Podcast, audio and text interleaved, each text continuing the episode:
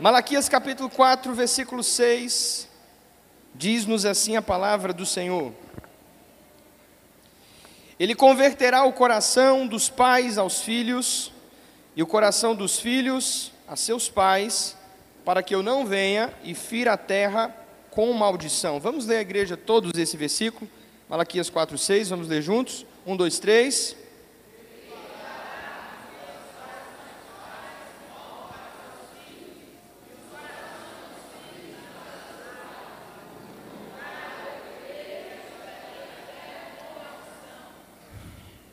Muito bem. Antes da gente iniciar, eu queria que você fizesse aí uma cara de profeta de Deus. Olha para quem está perto de você, fala assim para ele: você está no lugar certo, na hora certa e com as pessoas certas.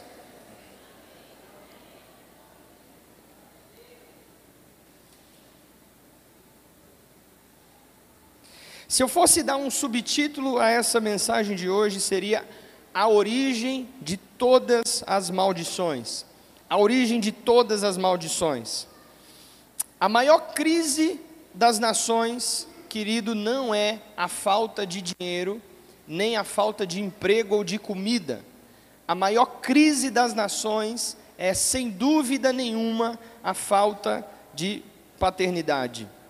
É interessante quando nós olhamos para o IDH, o Índice de Desenvolvimento Humano, de alguns países chamados de países subdesenvolvidos ou países que pertencem ao chamado terceiro mundo, e nós percebemos o percentual no déficit da presença masculina dentro dos lares nesses países que são pobres, que enfrentam a miséria e que tem que lidar com todos os tipos de calamidades e problemas sociais. Isso é uma realidade. Nós precisamos entender que a falta de paternidade é onde se inicia toda a desordem no núcleo da família e, consequentemente, na sociedade, nas nações da terra e também na igreja do Senhor, por que não? Precisamos entender isso definitivamente.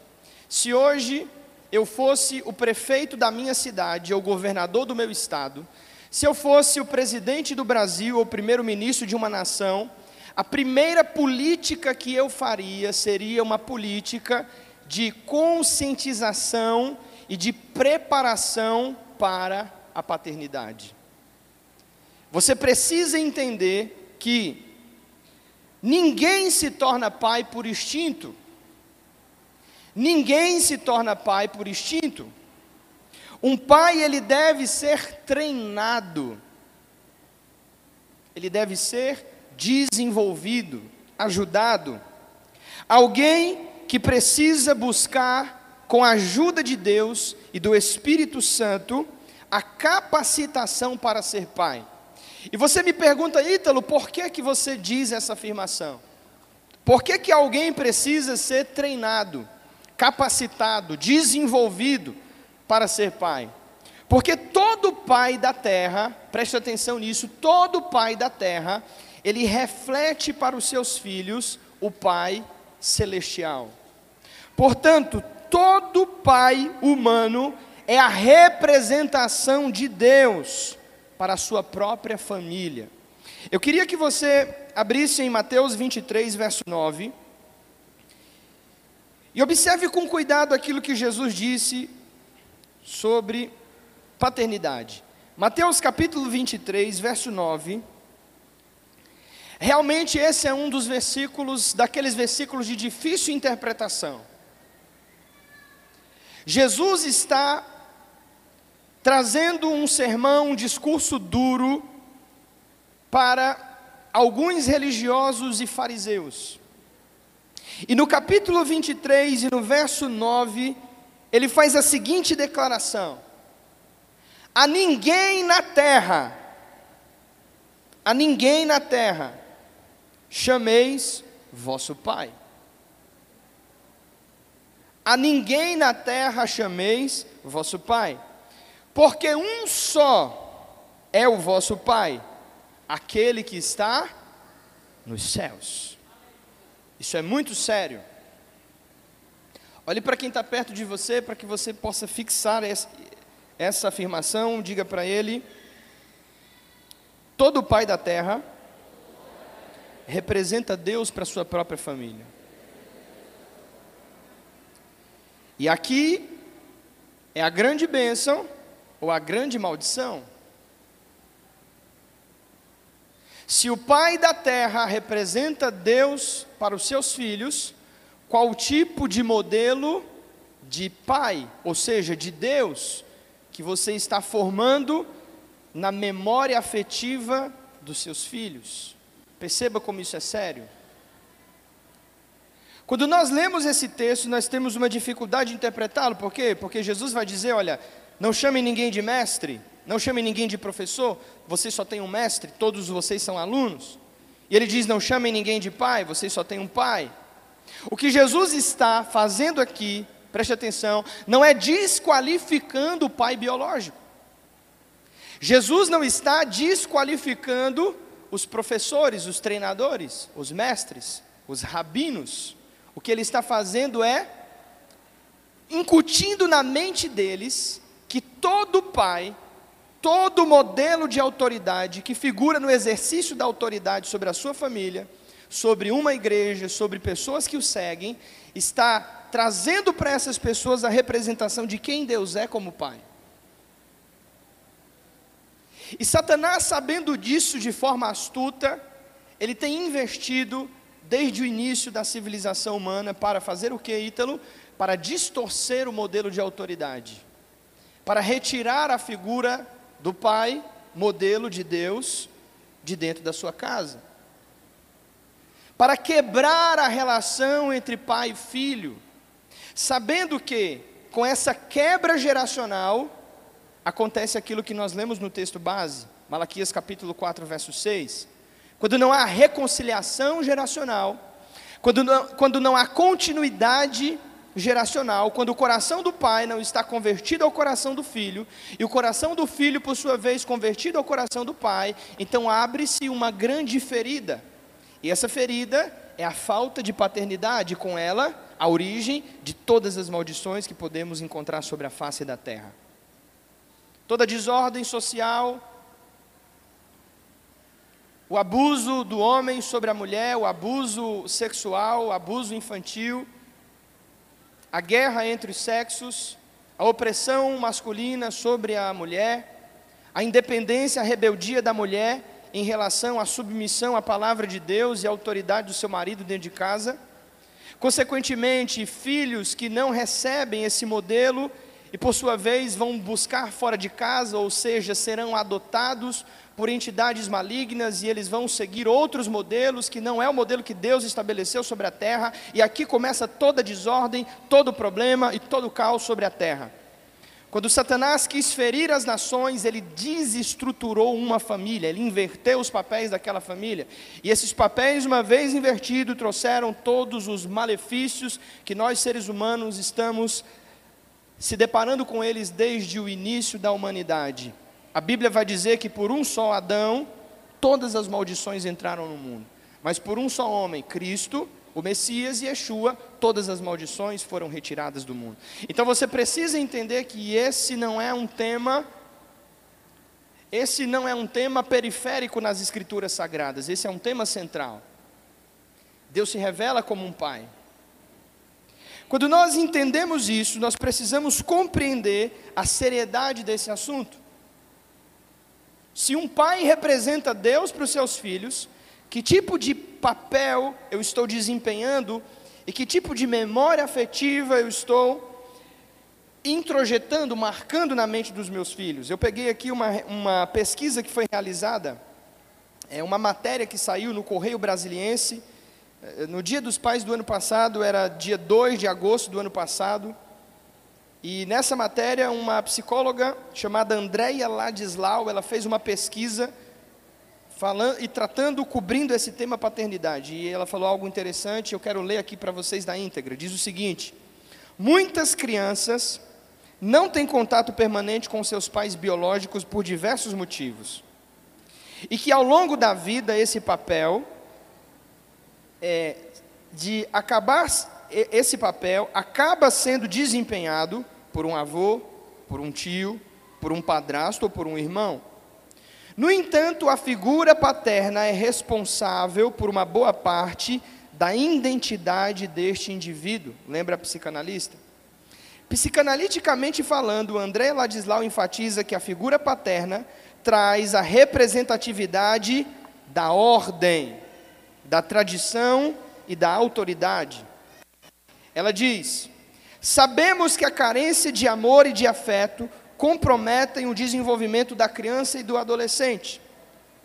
E quando as interações entre pais e filhos são mal, são mal adaptadas ou desajustadas, os resultados poderão levar a formas de comportamento antissocial.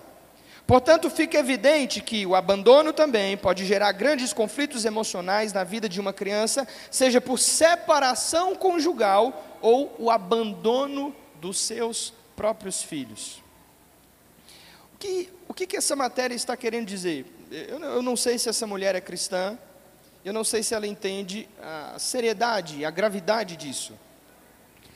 Em outras palavras, o que essa pesquisadora, uma pessoa que é da área da ciência, está atestando é que a presença do pai, figura masculina, a presença do pai biológico, figura masculina, ela é indispensável para o desenvolvimento da personalidade humana. vou repetir: a presença do pai biológico, figura masculina, homem biológico, é indispensável para o desenvolvimento da personalidade humana. Vocês sabem que eu sou um curioso. Eu fui procurar e eu encontrei algo que foi publicado em artigo científico no ano de 2004, uma pesquisa de dois cientistas norte-americanos sobre o assunto, Jablonski e Ferris Carneiro, e eles dizem o seguinte: o conceito de ausência paterna é de fácil definição, sendo usado para referir-se a diversas situações. O que seria essa ausência paterna?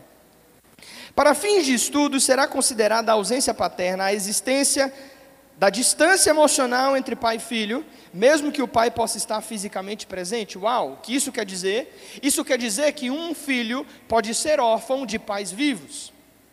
Um filho pode ser órfão de pais vivos.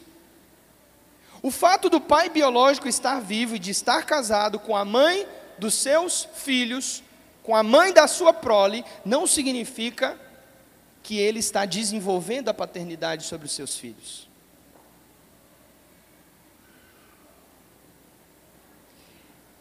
Uma outra matéria que foi publicada em artigo científico Eizirich e Bergman, também do ano de 2004, afirma que a ausência paterna tem potencial para gerar conflitos no desenvolvimento psicológico e cognitivo da criança, bem como influenciar o estabelecimento de transtornos de comportamento. Desde as últimas décadas, a ausência paterna tem sido estudada com ênfase na infância e suas consequências para o desenvolvimento infantil. Os problemas comportamentais decorrentes da ausência paterna é, já na pré-escola, se mantém ao longo de toda a vida escolar, revelando resultados negativos que incluem baixo desempenho escolar, aumento de ausência nas aulas, risco aumentado de envolvimento com drogas, relacionamento frágil com seus colegas, depressão, ansiedade, labilidade emocional, que seria fragilidade emocional, é exatamente o que nós temos visto nos nossos dias, crianças que são frágeis emocionalmente e não conseguem conviver em um ambiente de pressão ou de cobrança. Essa instabilidade emocional é uma condição que acontece quando uma pessoa apresenta mudanças muito rápidas de humor ou tem emoções desproporcionais a determinada situação ou ambiente, apresentando choro ou riso incontrolável ou tristeza profunda e etc. Ou seja, não saber conviver com pressões, com cobranças, com resultados, não saber conviver com ordem, com metas, deixa os filhos instáveis emocionalmente e os torna fracos para enfrentar os problemas da vida. Não é exatamente isso que nós estamos vendo nos nossos dias?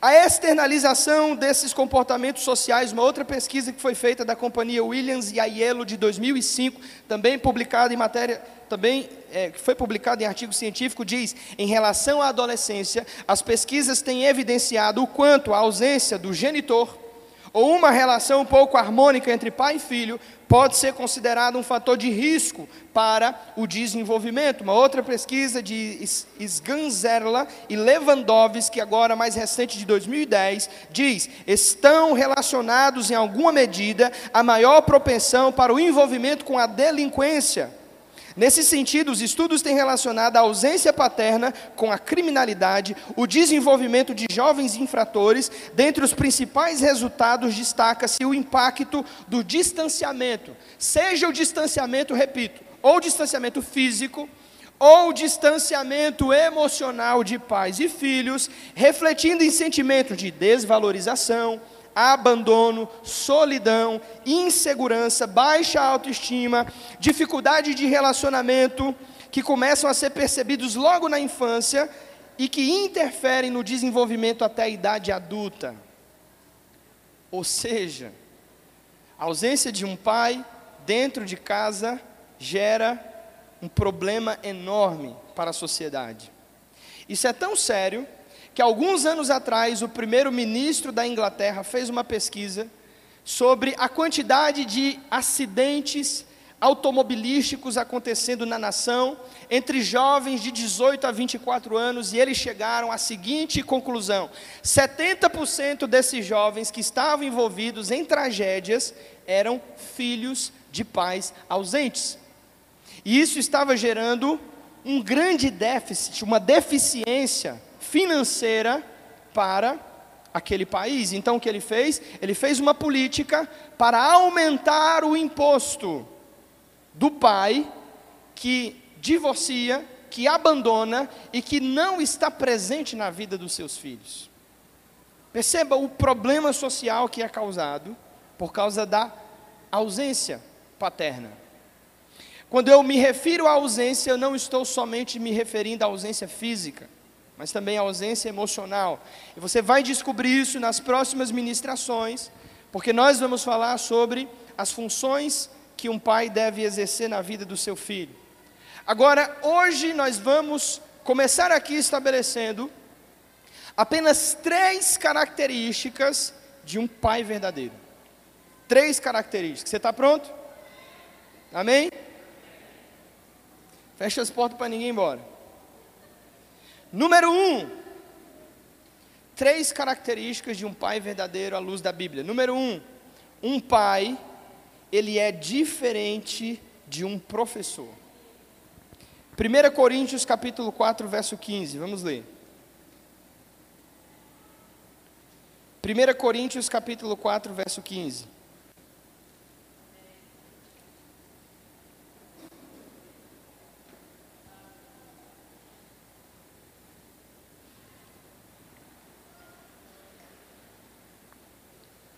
Porque ainda que vocês tivessem milhares de instrutores em Cristo, algumas versões vão trazer a palavra milhar, é, milhares de professores ou pedagogos.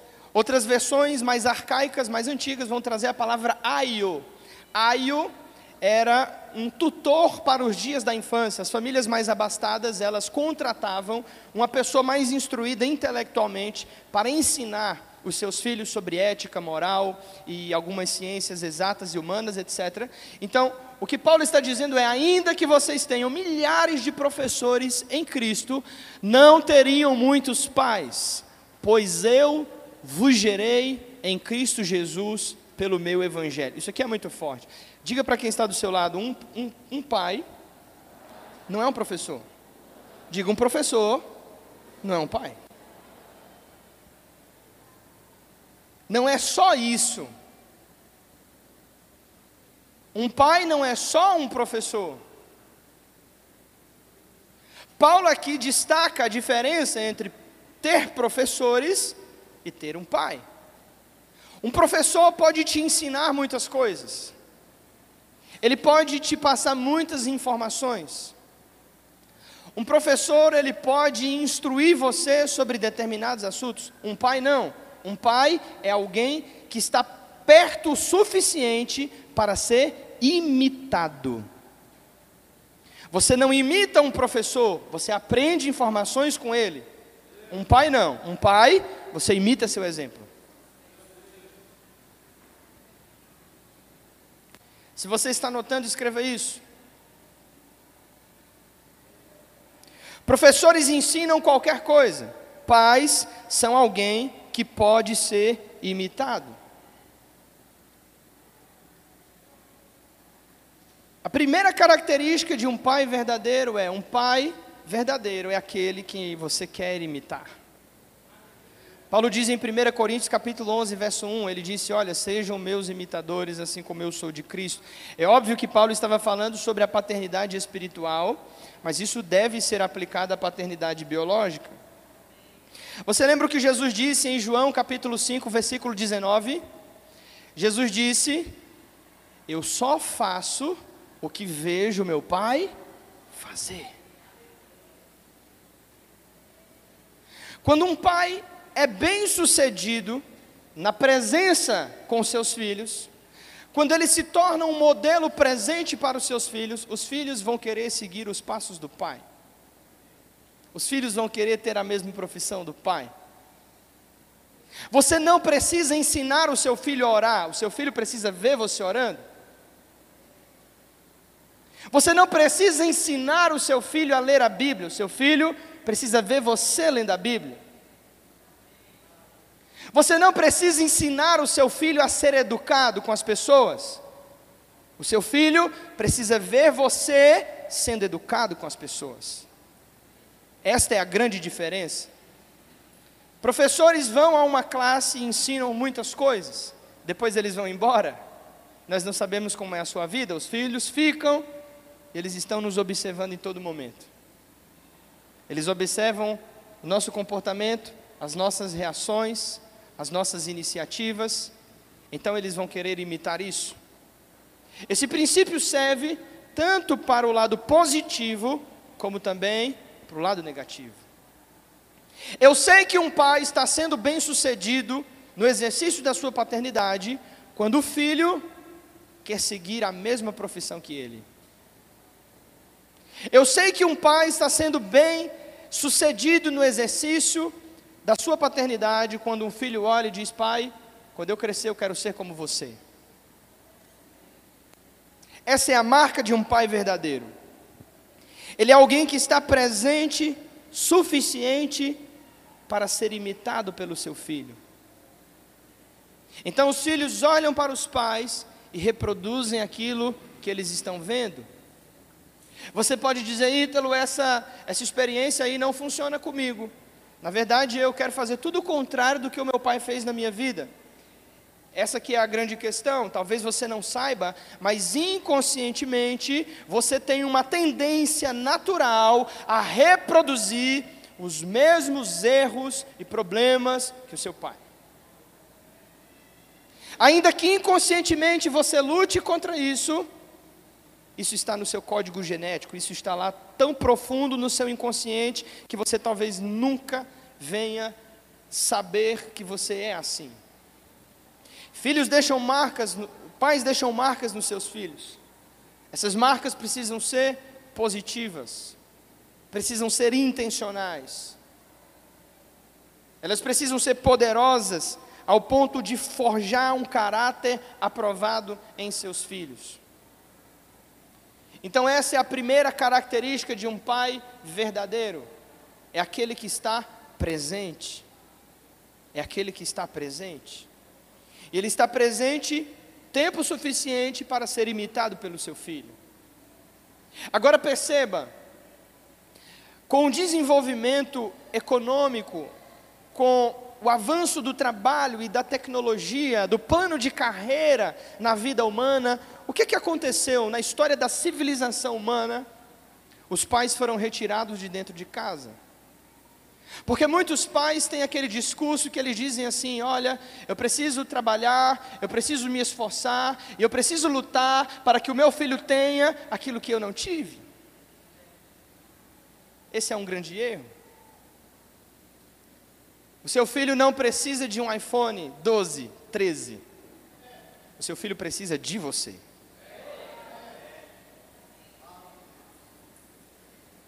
O seu filho não precisa estudar na melhor escola da cidade. O seu filho precisa que você se, se assente com ele, que você ensine ele sobre a vida.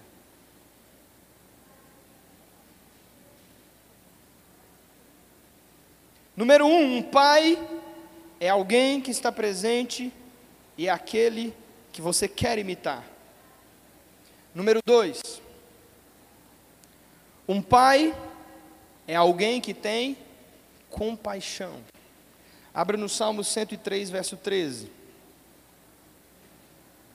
Salmo 103, verso 13.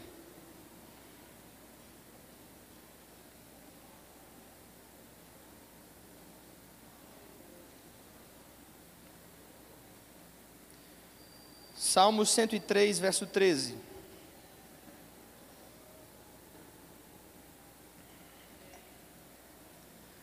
Amo esse texto. Como um pai se compadece dos seus filhos, assim o Senhor se compadece daqueles que o temem. Como um pai se compadece de seus filhos, Assim o Senhor se compadece daqueles que o temem. A segunda característica de um pai verdadeiro à luz da Bíblia: um pai verdadeiro tem compaixão do seu filho, ele ama o seu filho. Um pai verdadeiro jamais vai abusar do seu filho, vai colocá-lo em uma situação de constrangimento. Um pai se compadece e ama. Eu acho interessante, em Lucas capítulo 15, Jesus conta a história sobre um pai e dois filhos. Se você está aí, diga sim. Ele diz que esses dois filhos pegaram caminhos muito diferentes na vida. O filho mais novo disse: Pai, eu estou cansado de viver dentro dessa casa, você tem regras demais, então me dá a sua parte, me dá a minha parte da herança, e eu vou viver a vida do meu jeito. E o pai disse: Ok, meu filho, esse não era o meu projeto para você.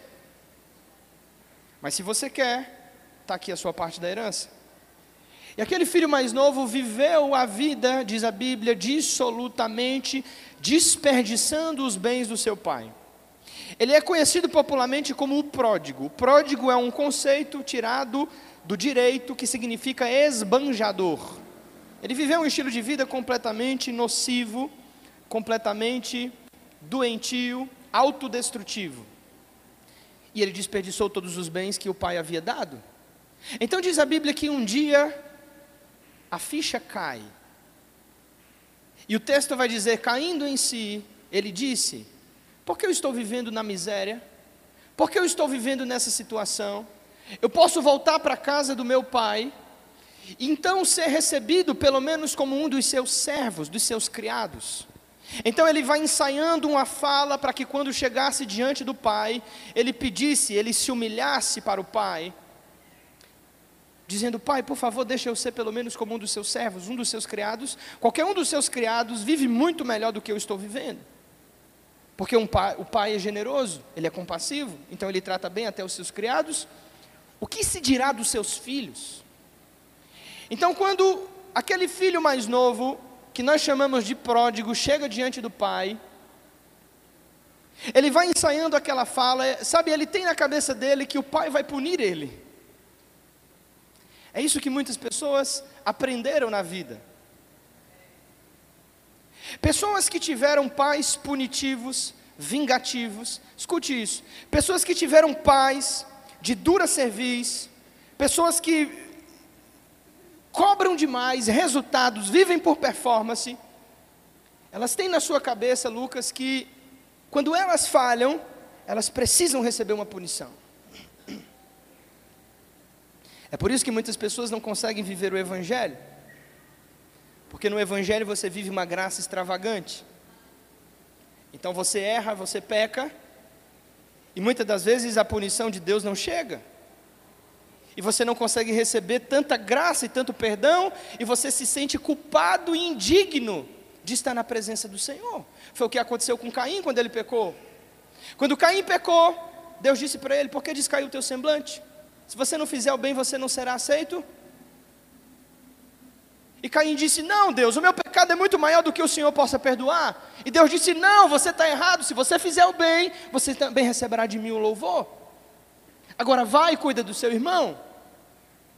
Então, muitas pessoas que desenvolvem essa visão distorcida, porque receberam esse modelo de autoridade, um pai que te punia, um pai que falava os seus erros, um pai que te criticava a todo instante. Você desenhou na sua cabeça esse modelo, sabe que Deus é como esse pai punitivo. Então o filho mais novo chega diante do pai, e eu não creio que o pai dele se comportasse dessa maneira, mas isso é fato, ele entendia assim, ele diz assim: "Olha, me pune.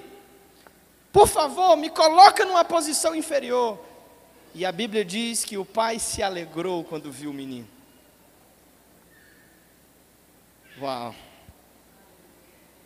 Em Lucas 15, 22 e 23, ele diz aos seus criados: Corre, corre depressa, pega a sandália, pega as vestes novas, coloca o anel no dedo dele, mata aquele bezerro cevado que eu estava preparando para uma ocasião especial, porque esse filho estava morto e reviveu, ele estava perdido e foi achado, e a Bíblia diz que eles começaram a se alegrar. Que lição daquele pai naquele filho. Que lição. Diga para quem está perto de você: um pai verdadeiro é compassivo.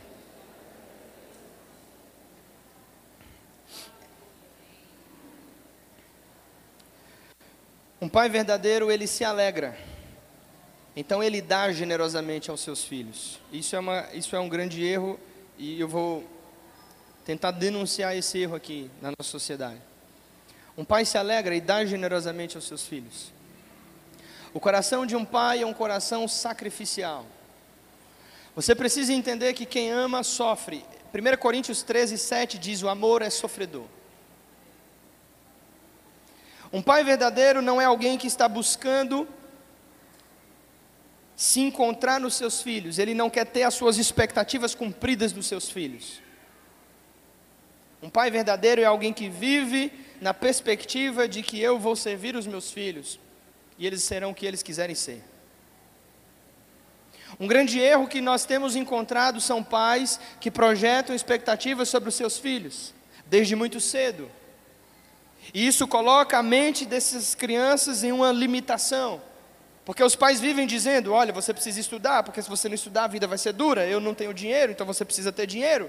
Você precisa ter uma carreira, você tem que ser médico, você tem que ser concursado, você tem que fazer aquilo e você tem que fazer isso. Então você dá uma mensagem para esses meninos. Não existe graça, não existe favor. O sobrenatural não existe. Você tem que viver às suas próprias custas. Ei, o mundo é uma selva. Já ouviu pais falarem isso para os filhos?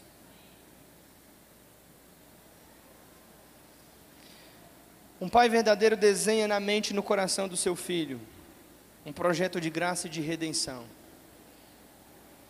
Quando Jesus ora no, na oração modelo, na oração conhecida como Pai Nosso, em Mateus 6, do 9 ao 15, Jesus pede ao Pai, na oração conhecida como Pai Nosso, ele pede ao Pai provisão e cuidado.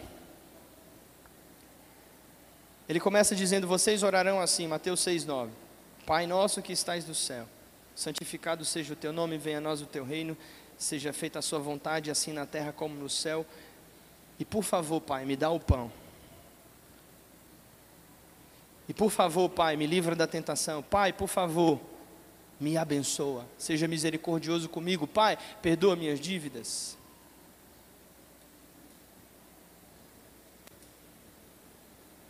Um pai desenha na mente e no coração dos seus filhos uma realidade onde existe graça, redenção, e ele cria um ambiente seguro onde o filho vai desenvolver a sua personalidade e ele vai ser o que ele quiser ser. Um pai é compassivo. Um pai não é alguém que está cobrando. Embora uma das funções do pai, nós vamos falar isso nas próximas semanas, seja nas próximas semanas, seja treinar, seja desenvolver o caráter do filho, ele não faz isso com requintes de punição e crueldade. Ele faz isso com os requintes da graça, com as armas da graça e da misericórdia.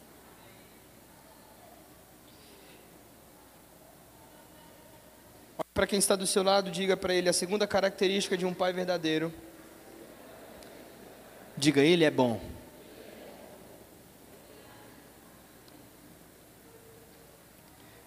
Eu acho incrível que Davi entendeu isso, sabe? Davi, ele tinha talvez alguns problemas familiares.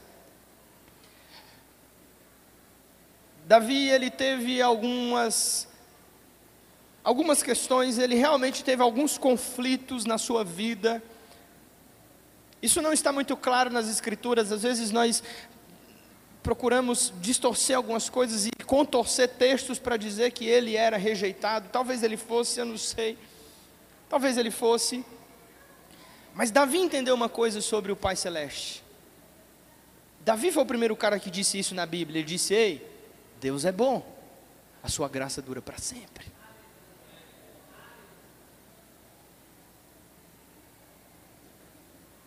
Se um pai da terra, escute, reflete o pai do céu, ele precisa ser bom, ele precisa ser compassivo, ele precisa ser generoso, porque esse é o modelo que eu estou desenhando na mente dos meus filhos.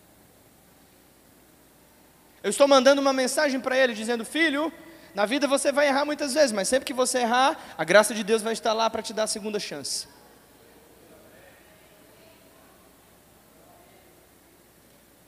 Eu sei que 70% das pessoas que estão nesse templo talvez não tiveram um pai assim. Talvez esse seja o problema. Número 3, e eu vou falar um pouco mais sobre esse tópico. Número 3, se você está anotando, anote isso. Um pai, um pai é uma função, não um título. Um pai é uma função, não um título. Uau, o que isso quer dizer? Um pai é uma função, não um título.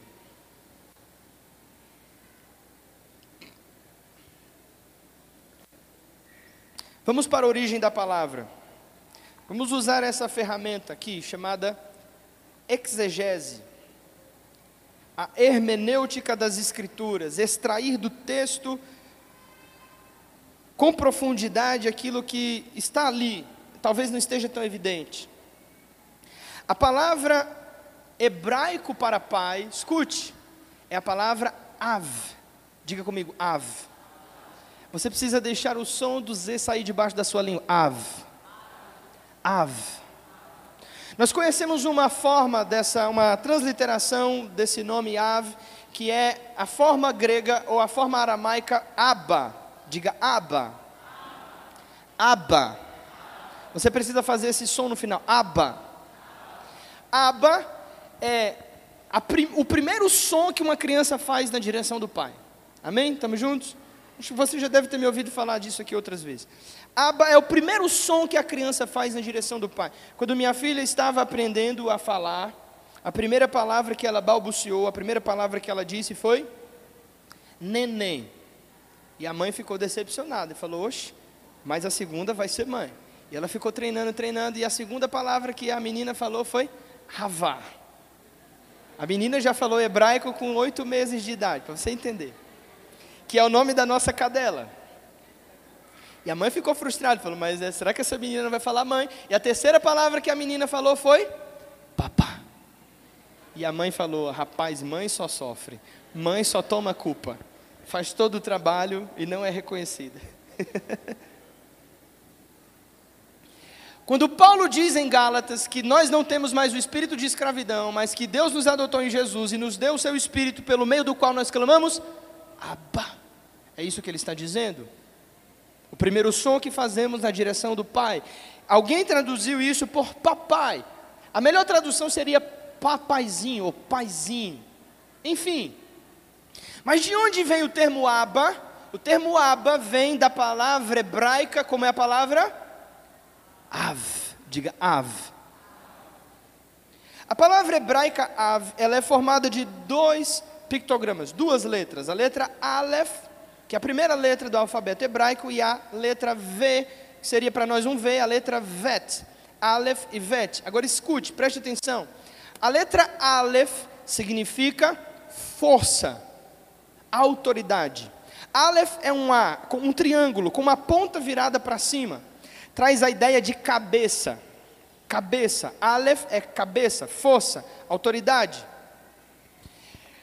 Esse triângulo com a ponta para cima nos lembra a palavra varão. A palavra varão significa ponte agudo.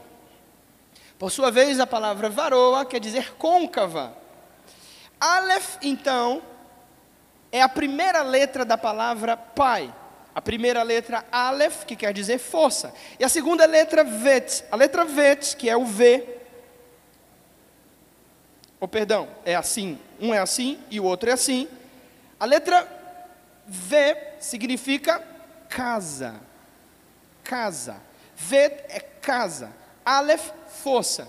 Então, aqui está o segredo. O que significa pai? Força da casa. Autoridade da casa. Ou se você preferir, cabeça da casa. Uau! Isso posto, Aleph e Bet formam a palavra pai. Diga comigo, pai é a força da casa.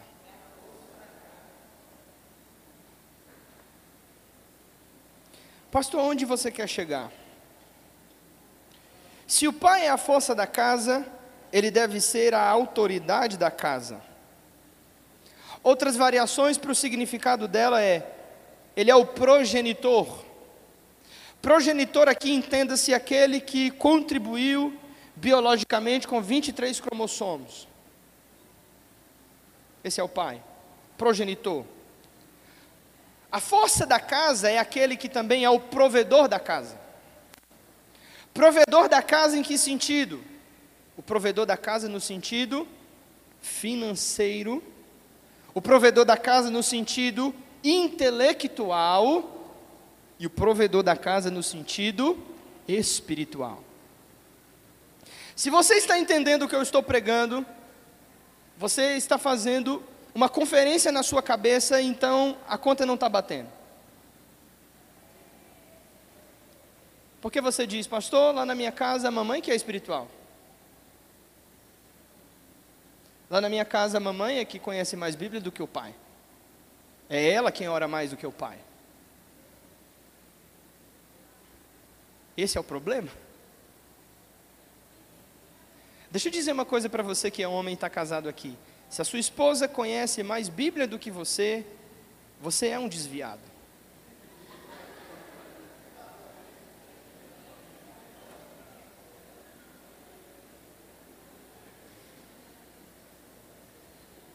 Vai piorar, vai piorar. Se a sua esposa, olhe para cá, se a sua esposa trabalha mais do que você, você é um desviado.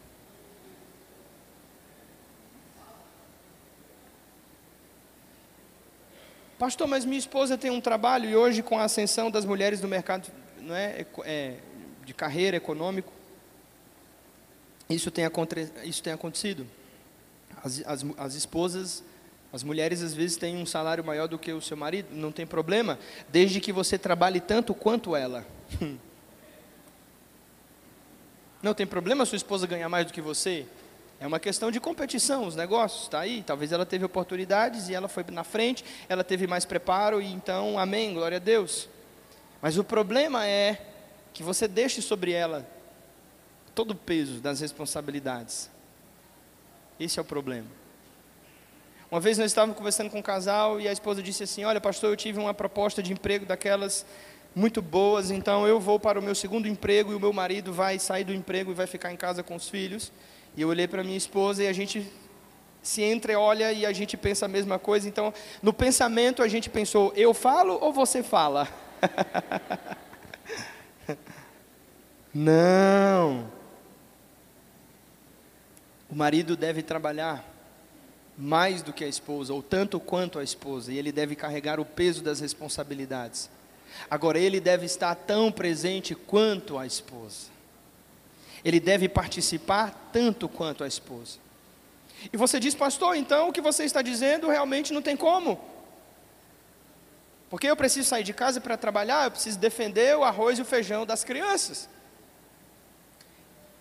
Você precisa entender que nem tudo que você busca, nem tudo que você está procurando, é o necessário para que você viva. Sabe, esse mundo coloca nos nossos corações muitos sonhos e desejos, e muitas ambições que a Bíblia diz que isso é palha. Paulo diz a Timóteo em 1 Timóteo no capítulo 6, os que querem se tornar ricos, eles vão cair no laço do diabo e eles vão naufragar na fé. E Paulo diz: se eu tenho com que comer e com que me vestir, eu preciso ficar contente com isso. Isso é um princípio da Bíblia chamado contentamento.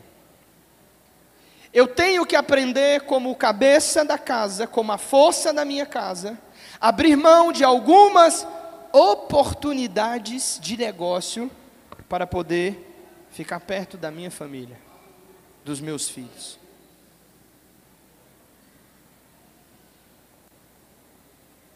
Repito, seu filho não precisa estudar na melhor escola.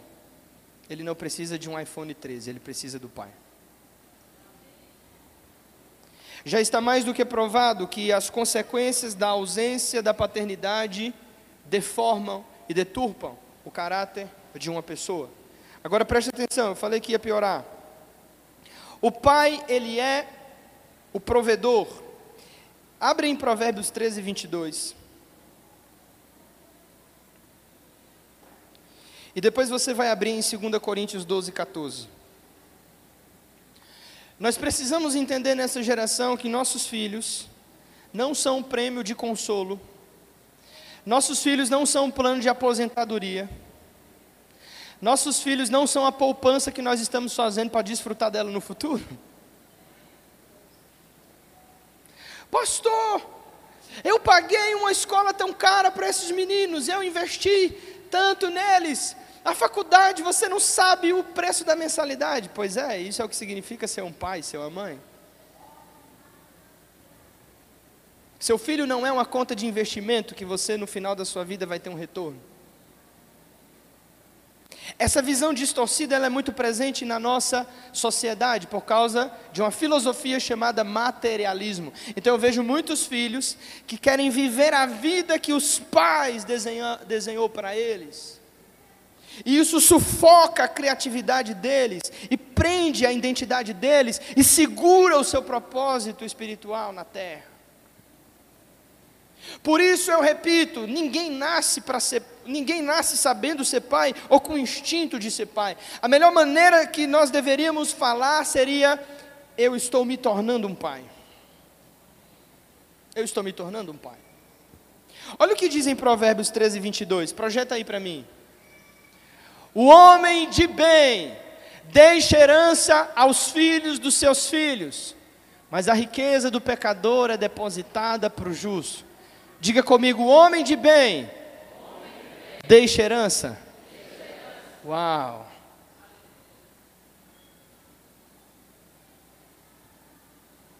Um pai deixa herança. Sabe, Deus não investiu em você para que você dê retorno. você não é um ativo. Que agora eu tenho que dar retorno para Deus pelo que Ele fez por mim. Olha, pastor, Deus entregou Jesus naquela cruz, Ele pagou um preço pela minha vida, então eu vou dar um retorno. Não, não, não, esqueça isso. Você jamais poderia pagar o que Deus fez por você naquela cruz. E quer que eu te conte um segredo? Um filho nunca tem como retribuir aquilo que um pai fez por ele. Um filho nunca, e isso também se aplica às mães, ok? Um filho nunca tem como retribuir aquilo que uma mãe fez por ele. Então não me venha com essa mentalidade de que você vai pagar. E por favor, papai e mamãe, não tenha isso na sua cabeça. Portanto, a terceira característica de um pai é que ele deixa um legado. Olha só, em 2 Coríntios 12, 14: Pai é aquele que deixa legado, pai deixa herança, seja ela material ou espiritual, pai deixa um legado. Em 2 Coríntios 12, 14: Um pai trabalha para o sucesso dos seus filhos, um pai trabalha pelo futuro dos mesmos. Em 2 Coríntios capítulo 12, verso 14. Quem está aí?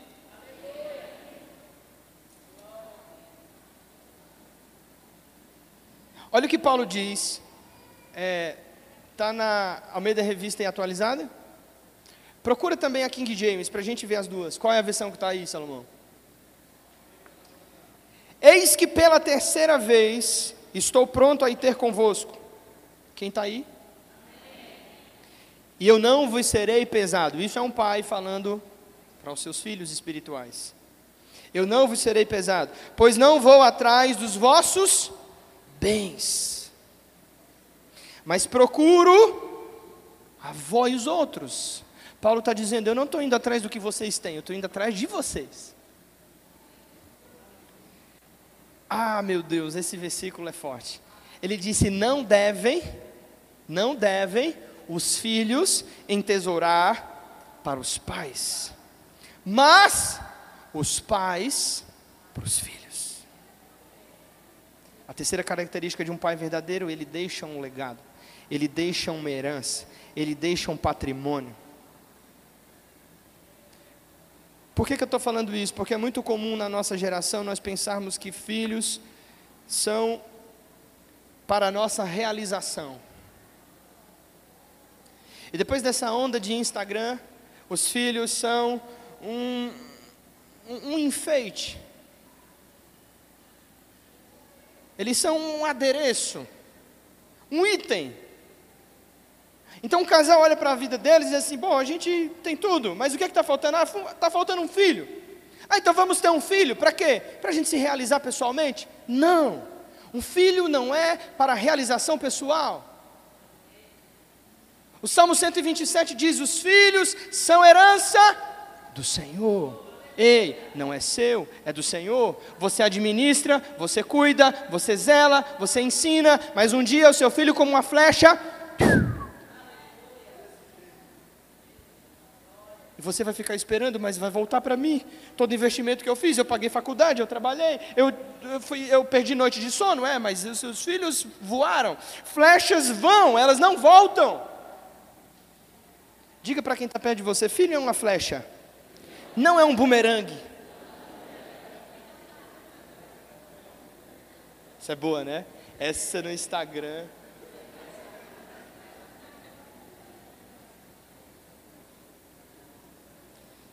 Diga comigo, pai é aquele que deixa herança. Hum.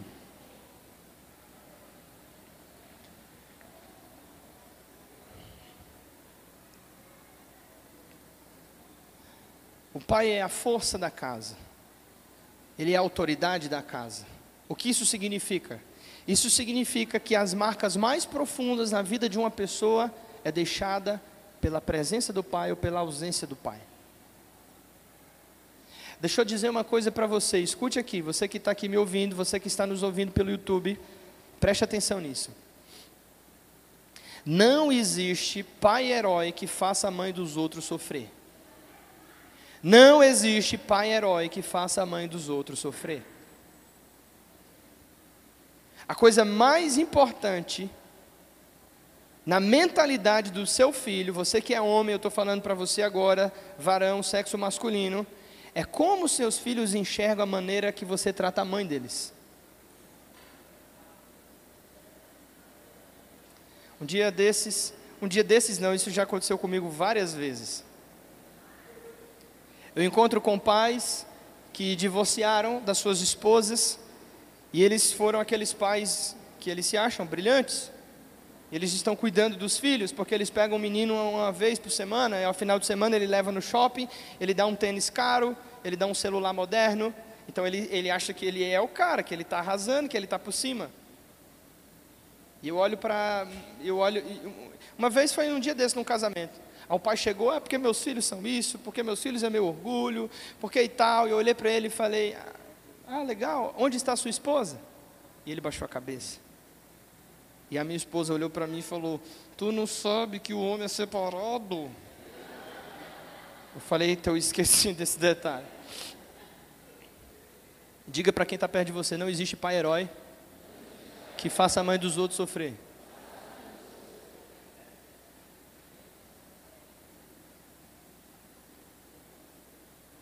Pastor, por que, que meu filho tem esse problema e me trata dessa forma? A maneira como você trata a mãe dele.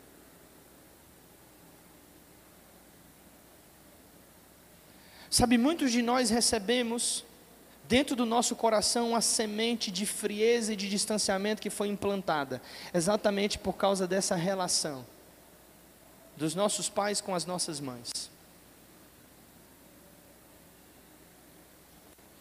Um pai cuida financeiramente e emocionalmente da sua família.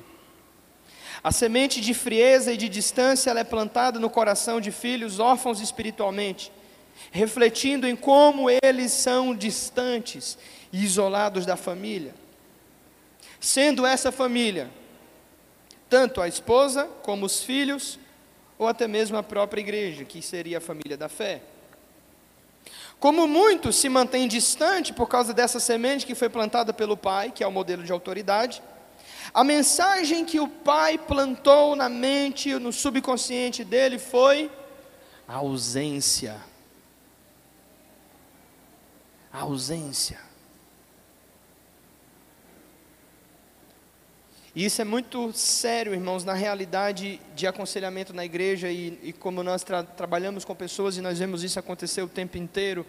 Porque algumas pessoas têm tanta dificuldade em se relacionar com Deus, em se relacionar com a igreja, por causa desse modelo de pai que eles têm dentro da cabeça, um modelo ausente, ou seja, Deus não se importa, ele existe, mas ele está longe. É o que muitos cristãos pensam. Deus não se importa comigo, eu preciso fazer as coisas do meu jeito, eu preciso me esforçar para vencer na vida. Ele está distante. E por que isso aconteceu? Por causa do modelo de paternidade, do modelo de autoridade que foi instaurado a ausência.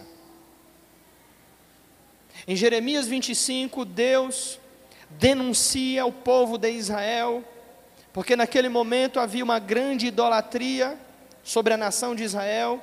Então os pais pegavam seus filhos e levavam a um ídolo chamado Moloque. E eles sacrificavam esses filhos em fornos de barro com. É, Moloque era uma figura de uma divindade com corpo de homem e cabeça de touro. E foi feita uma fornalha grande para ele, onde as pessoas iam ali entregar sacrifícios humanos.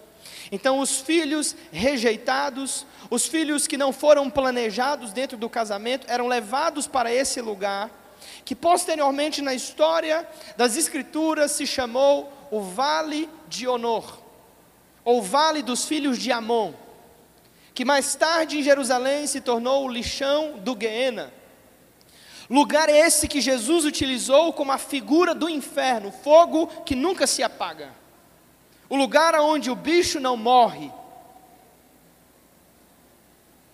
Aquele lugar eram levadas as crianças que eram rejeitadas e as crianças que não eram desejadas pelos seus pais.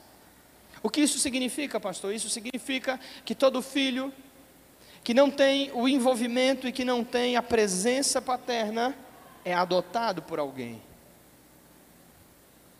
É adotado. Filhos órfãos são adotados. Filhos de pai, órfãos de pais vivos são adotados. Quem os adota? A internet, o YouTube, os colegas na escola, as ideologias desse mundo. Faça uma pesquisa entre a população hoje que se identifica como LGBTQIA. Você vai perceber o pai não estava lá? Então a criança foi abusada. A criança teve contato com a pornografia ou com a relação sexual, com a imoralidade sexual antes da hora, muito cedo na vida. Ou então o pai era um abusador. Diga-se de passagem, os maiores números de abusadores são os próprios pais biológicos, em primeiro lugar, depois vem os pais de criação, depois vem os parentes, cuidado com os seus filhos e o ambiente que eles frequentam. Os abusos acontecem dentro de casa, dentro de casa de parentes, de familiares, diga-se de passagem. Nós nunca poderemos calcular o tamanho do prejuízo no coração de uma criança que precisava receber cuidado e proteção de um pai, mas recebeu a ausência dele. A mensagem é: Deus não se importa, Ele não está lá. E por isso nós vemos muitas pessoas com dificuldade de relacionamento, porque escute isso: antes de me tornar um pai, eu preciso ser um marido. É, é uma gradação. Eu vou subindo de nível.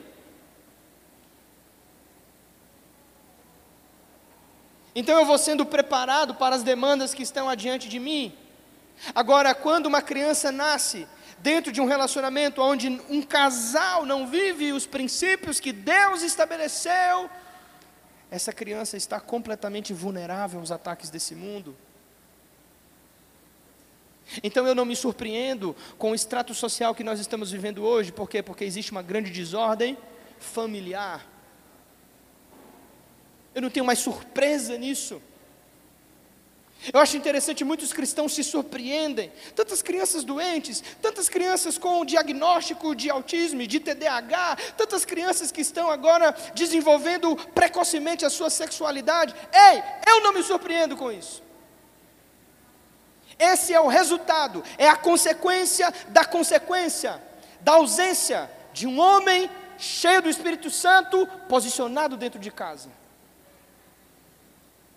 Que ama os seus filhos, que protege os seus filhos, que guarda o coração da sua esposa.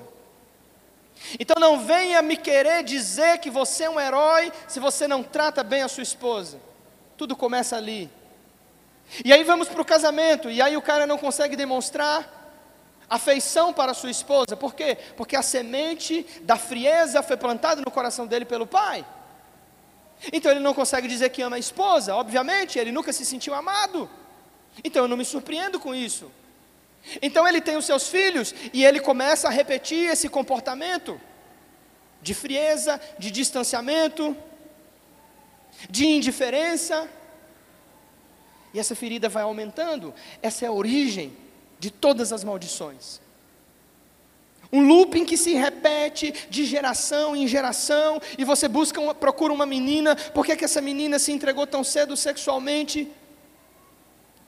Porque ela busca no parceiro sexual a figura do pai que não está presente, que não orientou, que não chamou ela de princesa nos primeiros dias da sua infância, não cuidou do seu coração, não a venerou, não a colocou em um lugar de importância, nunca ensinou que ela é amada e preciosa, e que o seu corpo é templo do Espírito Santo, mas se não de um pai que colocou as suas mãos imundas sobre o corpo de uma criança inocente e abusou, usou ela.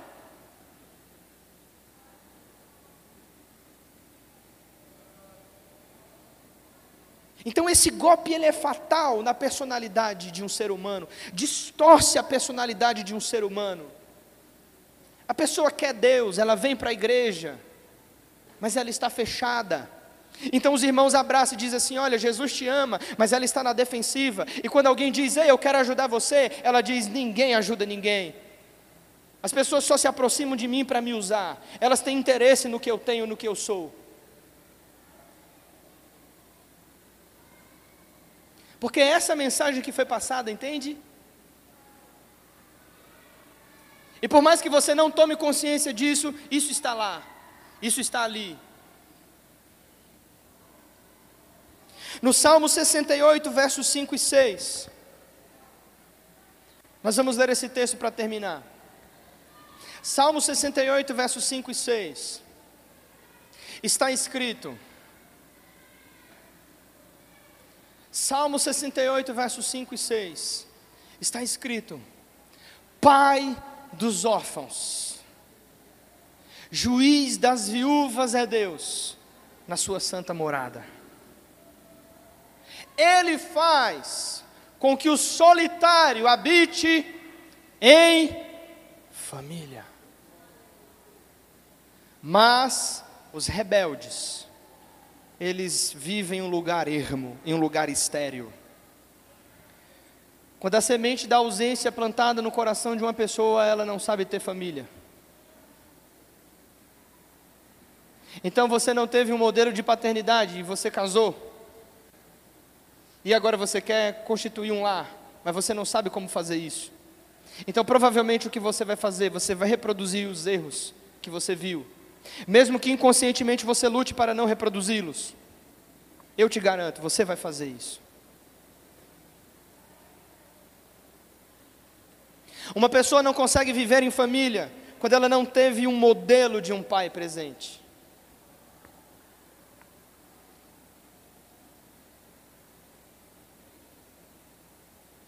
Então não me surpreende que a grande novidade que Deus trouxe ao mundo, nesse período da nova aliança, depois da cruz, foi Jesus revelar: ei, Deus é Pai.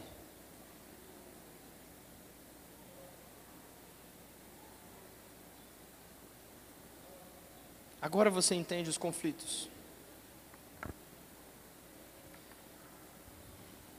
Vamos ler esse texto juntos? Vamos lá, um, dois, três.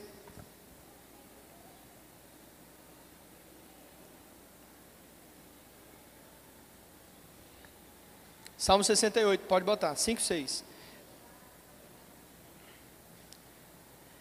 Vamos ler? 1, 2, 3.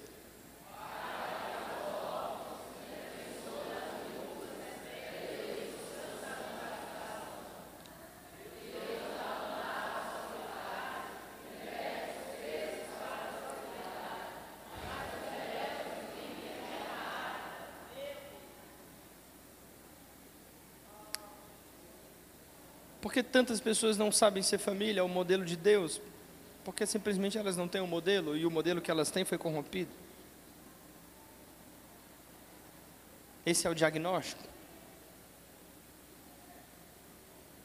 Deixa eu dar um conselho para você, pai. Ame sua esposa. Como eu posso começar, pastor? Me ajuda a começar, eu vou te ajudar. Ame a sua esposa. Diga que você a ama. Segure na mão dela. Proteja ela. Trate ela como uma pessoa preciosa. Deixe os seus filhos verem isso. Deixe os seus filhos verem você abraçar a sua esposa e beijá-la. Eu acho lindo o Salmo 2. Eu acho que é o verso 12. Deus diz: Beijem o filho beije, abrace. Não perca a oportunidade. Pastor, é tão difícil para mim. Eu sei que tem pessoas que vai, ele ensaia o discurso, ele vai dizer que ama, ele vai dizer que se importa e ele não consegue. É semelhante àquele marido que foi na palestra de casais. Então o pastor disse: "Você tem que falar algo romântico para ela, fale algo romântico para ela". E ele chegou em casa e antes da hora de dormir, ele já estava sentindo arrepio, aquela ansiedade, apagaram a luz e a esposa virou e disse: Você não lembra o que o pastor falou? Vai falar algo romântico? E ele virou-se para ela e disse: Amém, a paz do Senhor. Eu sei que você, você quer fazer a mesma coisa, irmão, não faça isso. Não vai tirar um pedaço seu, você dizer que ama, você abraçar, você cuidar. Eu vejo pais querendo ensinar, eu vou ensinar os meus filhos a orar. Não, não ensine os seus filhos a orar. Ore com os seus filhos. Abrace os seus filhos. Deixe os seus filhos verem você chorando na presença de Deus. Isso vai ficar na memória afetiva deles. Deixe os seus filhos ver você orando em público, falando do Senhor. Deixe os seus filhos ver você amando a sua família. Eu quero encerrar nessa manhã. A gente tem muita coisa para falar e nos pequenos grupos durante a semana isso vai ser revisado. E no domingo que vem eu espero você para a gente continuar essa palavra. Mas eu gostaria hoje, vamos ficar de pé? Eu gostaria que você fechasse os seus olhos. Oh, Espírito Santo. Feche os seus olhos agora, não olhe para quem está do seu lado.